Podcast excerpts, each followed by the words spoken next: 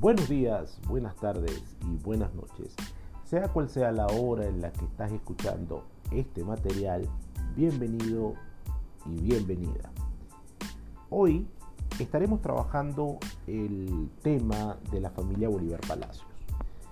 En sus anteriores trabajos de, clase, eh, su anterior evaluación, ustedes revisaron cómo había sido la estructura de la sociedad colonial.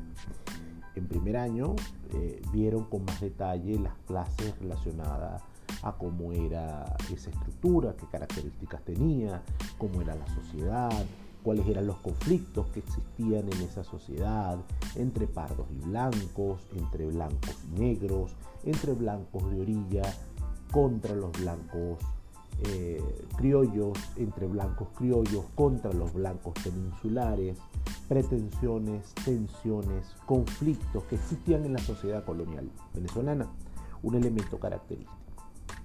La familia Bolívar Palacios es una familia mantuana, esencialmente perteneciente al grupo de los blancos criollos, es decir, este grupo que era descendiente de conquistadores españoles eh, que se habían apostado en, América y en Venezuela y que de una u otra forma habían amasado una enorme fortuna producto de negocios, tratos, eh, manejo de la tierra. ¿Ok? Veamos entonces algunos antecedentes de esa familia Bolívar Palacios. Simón Bolívar pertenecía a las familias tradicionales de la sociedad caraqueña.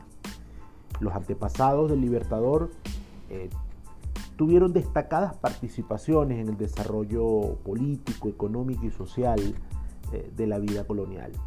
Sus padres descendían de capitanes, generales, alcaldes, procuradores, regidores y gobernadores. Salvador de Madariaga eh, lo refiere en un texto que dice, tanto la estirpe paterna como materna, los Bolívar como los Palacios, aportaban a la familia del Libertador tradiciones de riqueza y bienestar y de poder social. Esto quiere decir que la familia de Bolívar, los antecedentes de la familia del Libertador, eran personajes de encumbrada trayectoria en la sociedad colonial.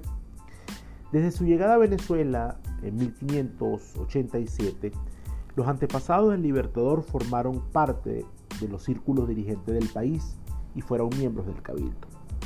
Los Bolívar Palacio tenían una de las fortunas más cuantiosas de la provincia. Eran dueños de las minas de Cocorote en Aroa y de los hatos del Totumo y el Limón. Tenían casas en La Guaira y Caracas, numerosos esclavos y árboles de cacao en San José y los valles del Tuy en San Francisco de Yare. Esta tradición, así como los bienes de fortuna que heredaría posteriormente, permitieron a Bolívar recibir una esmerada educación, así como también sufragar muchos de los gastos correspondientes a las embajadas, viajes y batallas del proceso de independencia. Es justo decir que parte o, buena parte del proceso de independencia venezolano fue sufragado por el propio Bolívar a costa de su propia riqueza. El origen de la familia Bolívar Palacio. El apellido Bolívar es originario de la región de Vizcaya, provincia de la región vasca de España. Apellido medianamente ilustre en esa comarca desde la Edad Media. Eh, significa ribera o pradera de molino, o la torre del molino, es el significado de la palabra Bolívar, viene del vocablo bolú y volva. Eh, cuando nace el Libertador, ese apellido llevaba cerca de 200 años arraigado en Venezuela y varias generaciones de alta estirpe que a su vez se emparentaron con otros de igual importancia. El fundador del apellido Bolívar en tierras americanas fue Simón de Bolívar el Viejo, nacido en Marquina, Vizcaya, en 1532, hijo del matrimonio de Martín Ochoa y de Magdalena Iribarren. Era descendiente del linaje hidalgo de los Bolívar Jauregui. Simón de Bolívar el Viejo llega a Santo Domingo a los 27 años, donde permaneció durante 30 años ejerciendo cargos públicos. Se casó con doña Ana Hernández de Castro, dama de ascendencia española, y tuvo dos descendientes, Beatriz y Simón de Bolívar el Mozo, para diferenciarlos de su padre. A los 57 años, Simón de Bolívar decidió cambiar su residencia a Venezuela para cumplir funciones públicas en la gobernación de Caracas, donde sí residenció con su hijo Simón de Bolívar el Mozo. Ambos se quedaron definitivamente en el territorio y así quedaron plantados en suelo venezolano los brotes de las siguientes generaciones que llegarían hasta el nacimiento del Libertador. Los ascendientes de Bolívar por parte de su madre son originarios de Miranda de Ebro, en Castilla la Vieja, España. Por su lado, los blancos se unen a la familia Palacios, que son provenientes de Francia y Flandes. Estas familias se vinculan a través de varios enlaces matrimoniales. La casa familiar de los Bolívar fue probablemente construida en la cuarta década del siglo XVII y perteneció a los ascendientes del Libertador desde mediados de esa fecha. Pasó a manos de esta familia por intermedio de Josefa Marín de Narváez, quien había nacido en 1668 y era hija de Francisco Marín de Narváez. En 1681, Josefa Marín se casaría con el sobrino del proveedor don Pedro Jaspe de Montenegro, quien ejercía funciones de tutor sobre el joven. De este matrimonio nacieron seis hijos. Una de ellas, María Petronila Ponte Andrade y Marín de Narváez, se casó en segundas nupcias con Juan de Bolívar y Martínez Villegas. De esa unión nacieron siete hijos.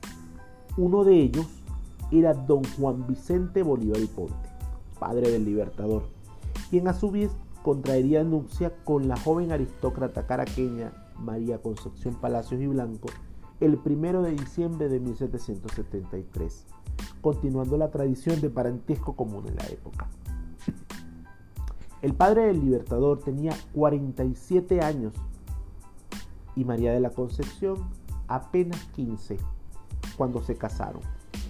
De esa unión nacen María Antonia, Juana Nepomucena, Juan Vicente, Simón y María del Carmen, quien muere al nacer.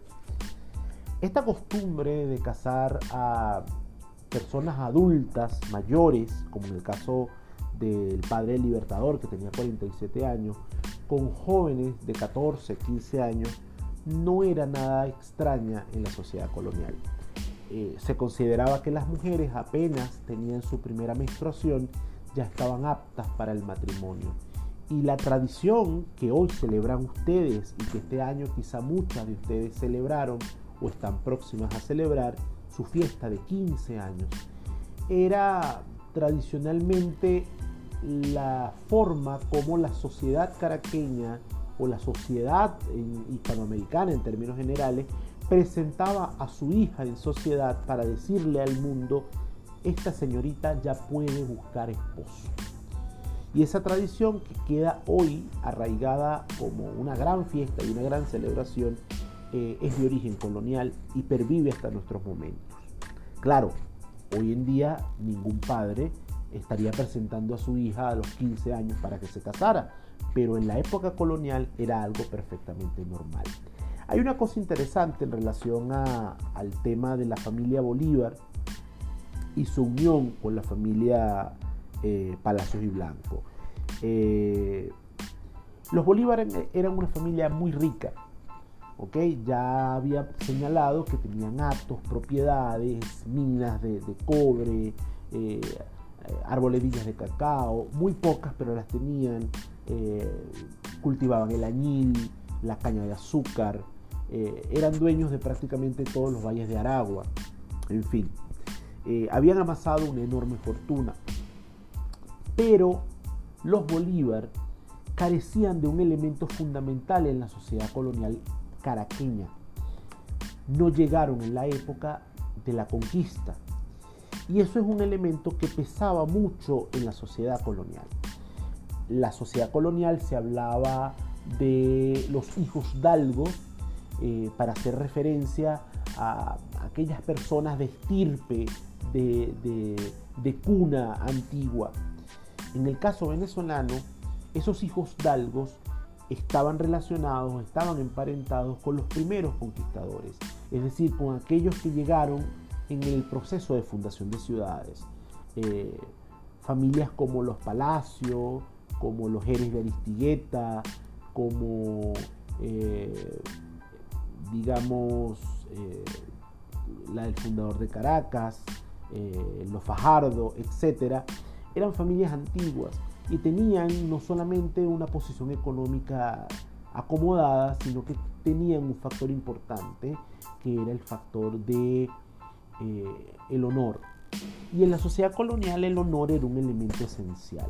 ¿okay? Tú podías tener eh, pocos recursos económicos, pero si tenías honor, si tenías esa posición de pater familiae, eh, es decir, esa posición de rector de la sociedad, tú nunca ibas a pasar necesidades y ibas a tener, vamos a decir así, eh, oportunidades constantes de elevar tu posición económica. Los Bolívar tenían riqueza, pero carecían de ese honor que les daba, que les había dado ser eh, conquistadores.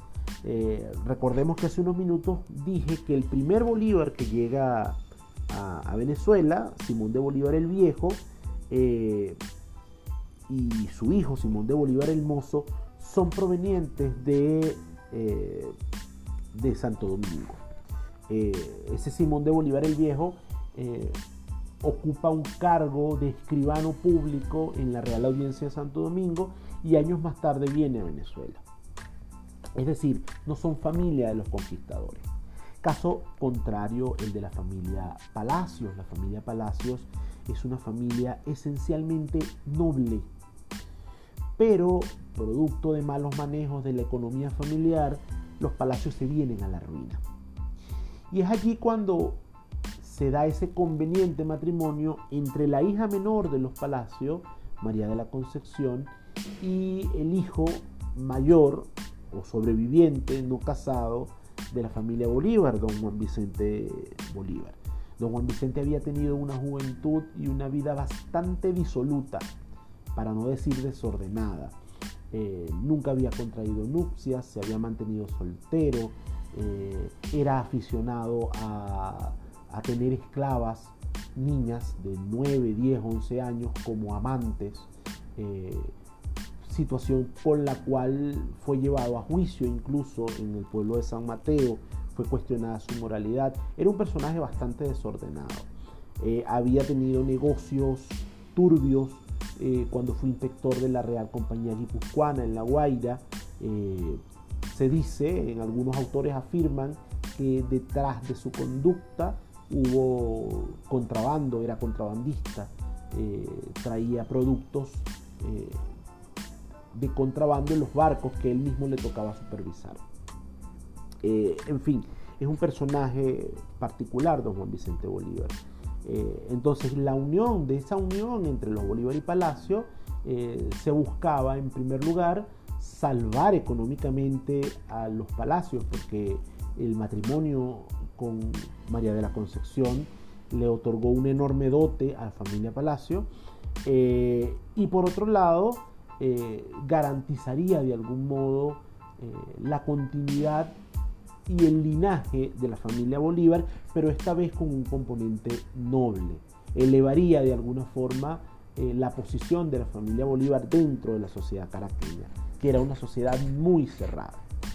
Ok, hablemos de don Juan Vicente. Ya tocamos algunos aspectos de su característica, ¿no? Don Juan Vicente nace en La Victoria el 15 de octubre de 1726. Eh, a lo largo de su vida ocupó varios cargos políticos. Eh, fue procurador general de Caracas en 1747, administrador de la Real Hacienda en 1765. Estuvo a cargo de las milicias de Blanco en los valles de Aragua y contrajo matrimonio con María de Concepción Palacios y Blanco. Juan Vicente le llevaba 30 años a su esposa y de esa unión nacieron sus hijos María Antonia, Juana, Vicente, Juan Vicente, Simón y María del Carmen. Juan Vicente fue el primer de los Bolívar en manifestar su descontento con el régimen español. Este es un dato interesante. En una oportunidad solicitó ayuda a Francisco de Miranda para acabar con los abusos cometidos por el intendente español José de Ábalos, quien establecía una fuerte carga impositiva tributaria. Esto es interesante porque eh, es un dato poco conocido de, don Juan Vicente. Eh, normalmente vemos la figura de don Juan Vicente como un personaje eh, un tanto oscuro, un tanto macabro, pero que no tuvo nada que ver o que no tenía ningún, ningún papel protagónico eh, eh, en los procesos preindependentistas. Eh, pero no, don Juan Vicente también tuvo sus escaramuzas con el régimen español, no con intenciones de derrocarlo, no con intenciones de buscar un digamos, un nuevo un cambio de gobierno, sino por discrepancias eh, tributarias. No le parecían que los impuestos que el gobernador José de Ávalo había colocado eran los adecuados y decidió buscar o buscarse aliado a Francisco de Miranda, eh, digamos que para, eh, para que éste lo ayudara a, que fuera destituido José de Ávalo ahí podríamos tener un primer contacto, una primera referencia de, eh, la vida del joven Bolívar de Francisco de Miranda, que fue un personaje muy, muy, muy importante, porque si bien lo recuerdan, eh, Miranda eh, no se encontraba en Venezuela en el momento en que la independencia comienza a gestarse, y es precisamente Simón Bolívar el que va a proponer en la Junta Patriótica eh, incorporar al general Miranda para un eventual proceso de guerra. Y él, junto con López Méndez y Andrés Bello, van a ir a buscar a, Francisco de Miranda en una misión diplomática. Eh, entonces quizá ese primer contacto o esa primera referencia de Miranda como conductor o como general de posible general de la independencia la vamos a tener eh, gracias a, don Juan Vicente. Juan Vicente Bolívar y Ponte muere el 19 de enero de 1786. Eh, deja a su esposa e hijos una importante cantidad de bienes, como el ingenio San Mateo, el hato de Totumo en Tiznados y otras propiedades de haciendas de cacao y ganado, vivienda y minas. Eh, hablemos entonces de María de la Concepción Palacios. Nace el 9 de diciembre de 1758 en la ciudad de Caracas.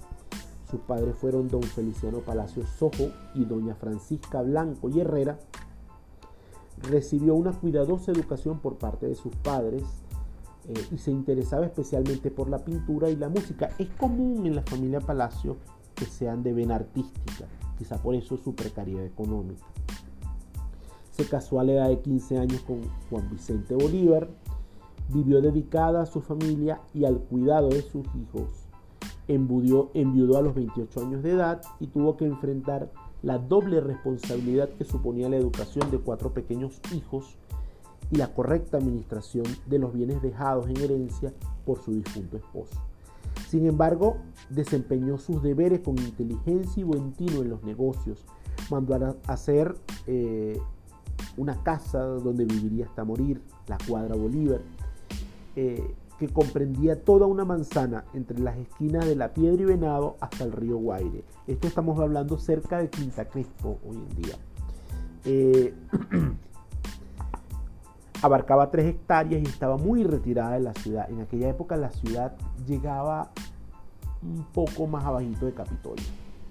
Eh, Murió a los 34 años de edad de tuberculosis el 22 de octubre de 1792. Eh, dejó cuatro hijos al cuidado de su padre, Feliciano Palacio, quien murió al año siguiente. Luego de la muerte de, de don Feliciano Palacios, el papá de María de la Concepción, se generó un problema con el tema de quién quedaría con los hijos, porque quien se quedara con los hijos se quedaría con la administración de la herencia eh, de los Bolívar, que era una cuantiosa cantidad de dinero. Imagínense a los hermanos de María de la Concepción, eh, poetas, artistas, gente muy culta, pero sin dinero, ahora teniendo la oportunidad de manejar las cuentas de la familia Bolívar. Eh, en 1783, año en el que nace el Libertador, Caracas era una ciudad de entre 35.000 y 40.000 habitantes. Era una ciudad apacible, tranquila y hasta acogedora, con casas de techos rojos, eh, una plaza central espaciosa y solariega, calles estrechas de caminos empedrados, una iglesia y una edificación de los organismos públicos. Esta urbe estaba enmarcada por su existencia de una clase económica y culturalmente superior, los mantuanos. Simón Bolívar tenía uno de los abolengos más prestigiosos, tanto por el lado paterno, los Bolívar Ponte, como el materno, los Palacios y Blanco.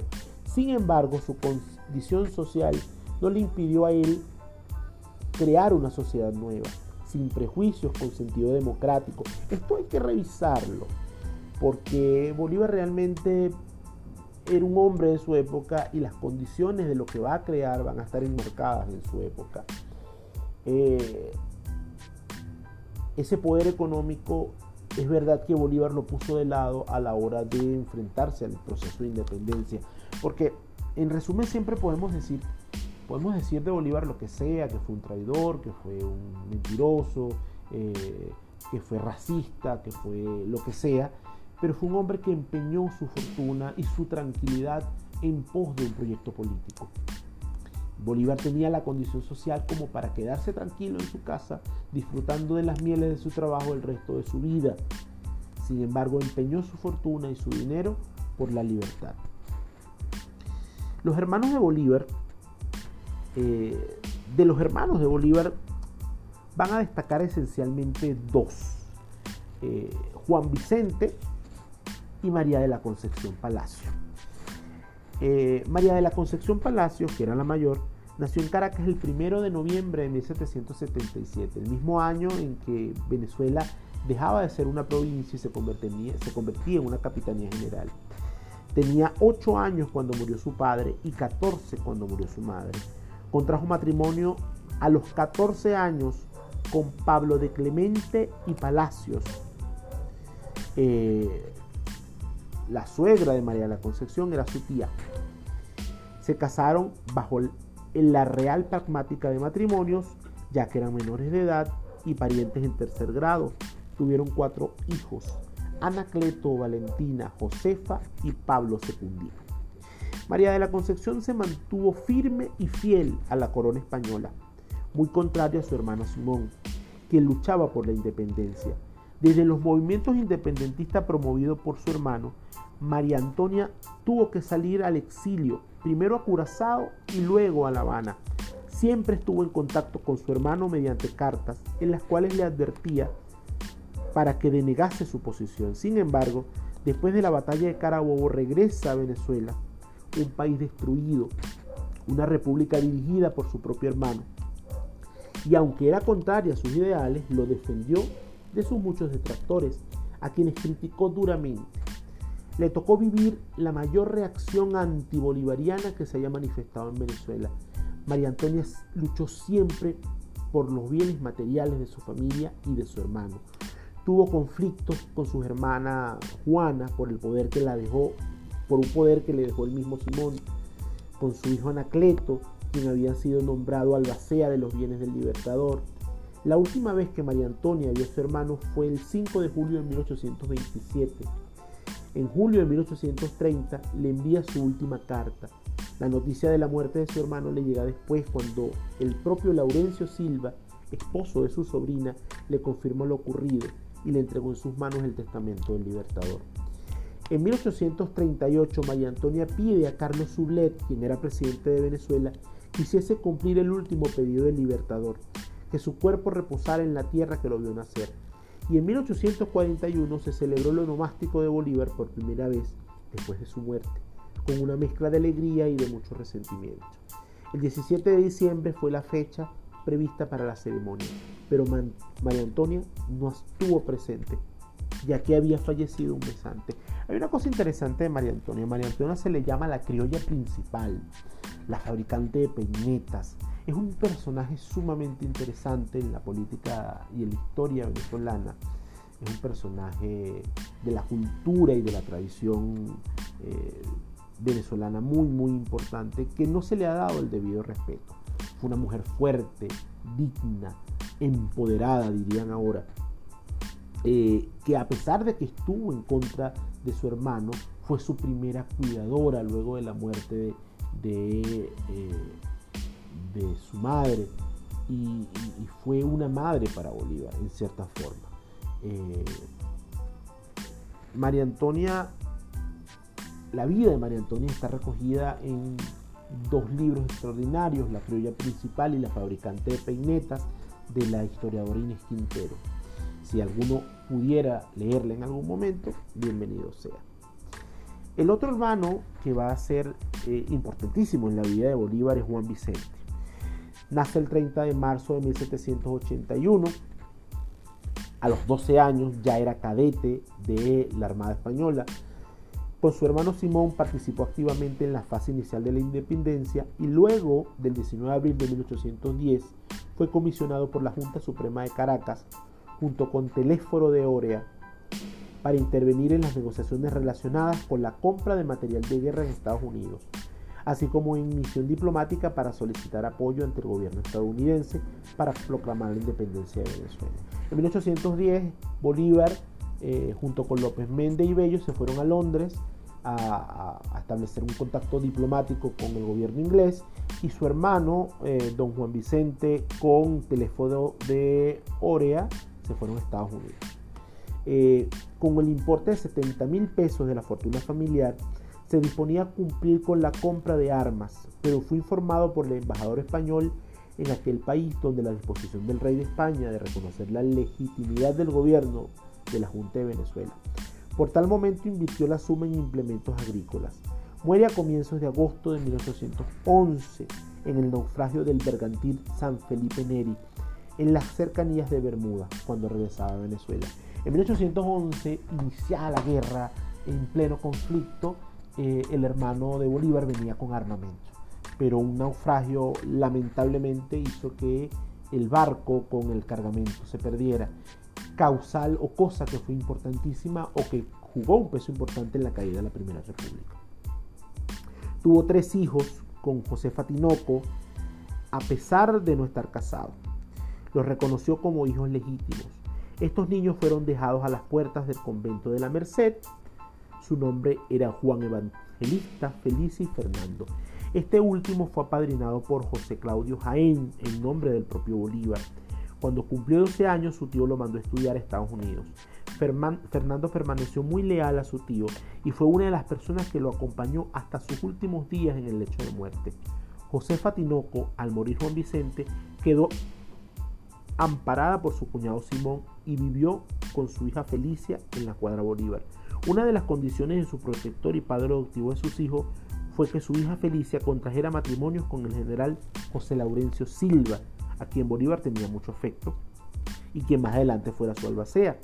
El albacea es el cuidador de, los bienes de una persona, eh, y estuvo con él hasta su muerte. Eh, el general José Laurencio y Felicia tuvieron alrededor de siete hijos.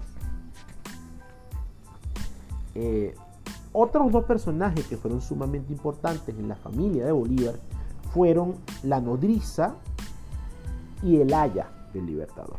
Estamos hablando de Hipólita Bolívar y de Matea Bolívar. Eh, hay una diferencia entre nodriza y haya y por lo general se suele confundir. La nodriza eh, es quien se encarga de el cuidado de la manutención, de amamantar a el niño cuando es lactante. Es una segunda madre, ¿ok? Mientras que la Haya es la encargada de cuidar al niño en su infancia. Es como una niñera, ¿ok? La, la nodriza es quien amamanta, quien cuida al bebé en sus primeros años y el haya es quien lo cuida mientras están haciendo los oficios y ella le echa un ojo, ¿no? Eh, la haya de juego se le llama. Hipólita. Hablemos de Hipólita Bolívar. Su fecha de nacimiento es imprecisa, aunque se supone que nace en el año 1763 en la convención. Eh, nace como esclava en el ingenio de San Mateo, propiedad de la familia Bolívar y Palacios, y para el 24 de julio de 1783, cuando nace el cuarto hijo de la familia, la madre se ve imposibilitada para amamantarlo por los síntomas de la tuberculosis que ella tenía. Eh, los primeros días el niño fue alimentado por una vecina y amiga de su madre, doña Inés Mancebo de Millares, quien era de origen cubano. Esto es un dato interesantísimo que a la gente no le gusta, pero es verdad. Eh, el primer pecho de, que amamanta Bolívar, que es eh, doña Inés Mancebo de Millares, era de origen cubano. Eh, pero era una blanca, ojo. pocos días después es traída Hipólita desde San Mateo hasta Caracas, ya que casualmente esta también había sido madre en esos días. Gozaba de excelente salud y apenas tenía 20 años. fue traída para amamantar al hijo de los Bolívar. Esta situación la llevó a cumplir, a suplir la, falta de ambos padres, ya que tres años después fallece el padre y pocos años después la madre de Simón, quedando huérfano de padre y de madre a los nueve años. Esta mujer no solo lo amamantó, sino que fue dirigiendo y cuidando sus primeros pasos. Ella se consagró al pequeño Simón, quien le correspondió el resto de su vida. Ella, lo, ella solo ella conseguía doblegar el difícil carácter del pequeño a quien sus autores llegaron a denominar un barrilito de pólvora. Prueba de ello es el reconocimiento que le hace ya adulto cuando la llama madre y es una carta dirigida a su hermana María Antonia. En una carta dirigida a su hermana María Antonia expresa, su leche ha alimentado mi vida y no he conocido otro padre que ella. Hipólita se casa con Mateo Bolívar, también siervo de la familia Bolívar, pero de la hacienda Santo Domingo de Macairé, en Caucagua. Estuvo junto al Libertador en presencia o sentimiento durante toda su vida. Fue liberada por Bolívar en 1821, pero permaneció a su lado disfrutando de sus triunfos y batiéndose ante sus recuerdos ingratos del pueblo caraqueño. Sobrevive al Libertador y muere en Caracas el 26 de junio de 1835 a los 75 años. Matea la negra Matea. Más que haya, en el correcto y tradicional sentido de este oficio, debe haber tenido funciones de complementación en los quehaceres. Durante muchos años vivió en San Mateo, según su propio relato. Presenció el 25 de marzo de 1814 el ataque de José Tomás Ricaute y desde 1821 habitó en la casa de María Antonia Bolívar. No se sabe con exactitud su lugar de nacimiento, aunque la mayoría la ubica en los valles del Tuy, otros la ubican en San José de Tiznado. Pero se sabe que nació el 21 de septiembre de 1773 y murió en 1886. Vivió entre San Mateo y la casa de San Jacinto en Caracas. Luego de la muerte de María de la Concepción es posible que se destinara a San Mateo en donde permaneció por muchos años. Así sirvió a los recién casados Simón y Teresa, en los tiempos en los que estos habitaron la casa del vínculo en Caracas, durante su corto matrimonio. Allí permaneció hasta el regreso a Caracas de María Antonia y Juana de Pomucena. En 1822 se traslada a Caracas para vivir con María Antonia en la Casa del Vínculo, localizada en Gravillas. La herencia de Bolívar. Los bienes de Simón Bolívar procedían en su totalidad de las herencias que recibió de su familia, las cuales se pueden dividir de la siguiente manera. Las que le legó su padre, don Juan Vicente Bolívar y Ponte, las de su madre, doña María de la Concepción Palacios, y las de su abuelo materno, el regidor y alférez real, don Feliciano Palacio, y la de su hermano mayor, don Juan Vicente Bolívar Palacios. Aparte, recibió el mayorazgo de la Concepción, que fuera legado por su primo hermano, el presbítero doctor don Juan Félix Jerez de Aristigueta. Bolívar tuvo la suerte de ser el gran heredero de la familia Bolívar Palacios. No obstante, era el segundón de la familia. En un documento fechado en Caracas el 4 de enero de 1794, escrito por don Juan de Pomuceno Rivas, quien era en ese momento el tutor de los menores don Juan Vicente y don Simón Bolívar, se señala el valor de las rentas eh, de los hermanos Bolívar. 6.605 y medio reales para Juan Vicente y 14.089 pesos más real y medio para don Simón. Simón duplicaba en rentas a su hermano y era debido al mayorazgo de la Concepción, el cual recibió tan solo a los 15 meses y medio de nacido. Los bienes eran una casa situada en la esquina eh, de Gradillas, la cual fue la vivienda del Libertador. La casa natal, hoy patrimonio histórico, fue heredada a todos los hermanos Bolívar Palacio. En ella murió la esposa María Teresa. También sirvió de cuartel general del ejército patriota. Fue secuestrada por los realistas, luego rematada el consulado de Caracas. Fue rescatada por el Libertador en 1827 y posteriormente pasada a su sobrino Anacleto Clemente. También tres haciendas de cacao con sus esclavos, situadas una en San Francisco de Yare, otra en los valles de Taguasa y otra en el valle de Macabra. La posesión de los bienes le trajo a Bolívar muchas dificultades y una enorme cantidad de problemas legales que fueron emprendidos por su madre, sus tutores y apoderados, ya que otros familiares del presbítero Aristigueta querían disfrutar de los mismos. Estos pleitos no cesaron hasta que Bolívar traspasó el usufructo del mayorazgo de la Concepción a su sobrino Anacleto Clemente en 1827. Bolívar fue siempre desprendido con su fortuna. Todos sus beneficios económicos fueron dispuestos por él para la causa de la independencia. También otorgó pensiones y ayudas a parientes, allegados y libertad de muchos de sus esclavos. Eso evidentemente va a mermar su fortuna original. Vemos así, en resumidas cuentas, cómo fue más o menos el paso de la familia Bolívar eh, por este mundo terrenal.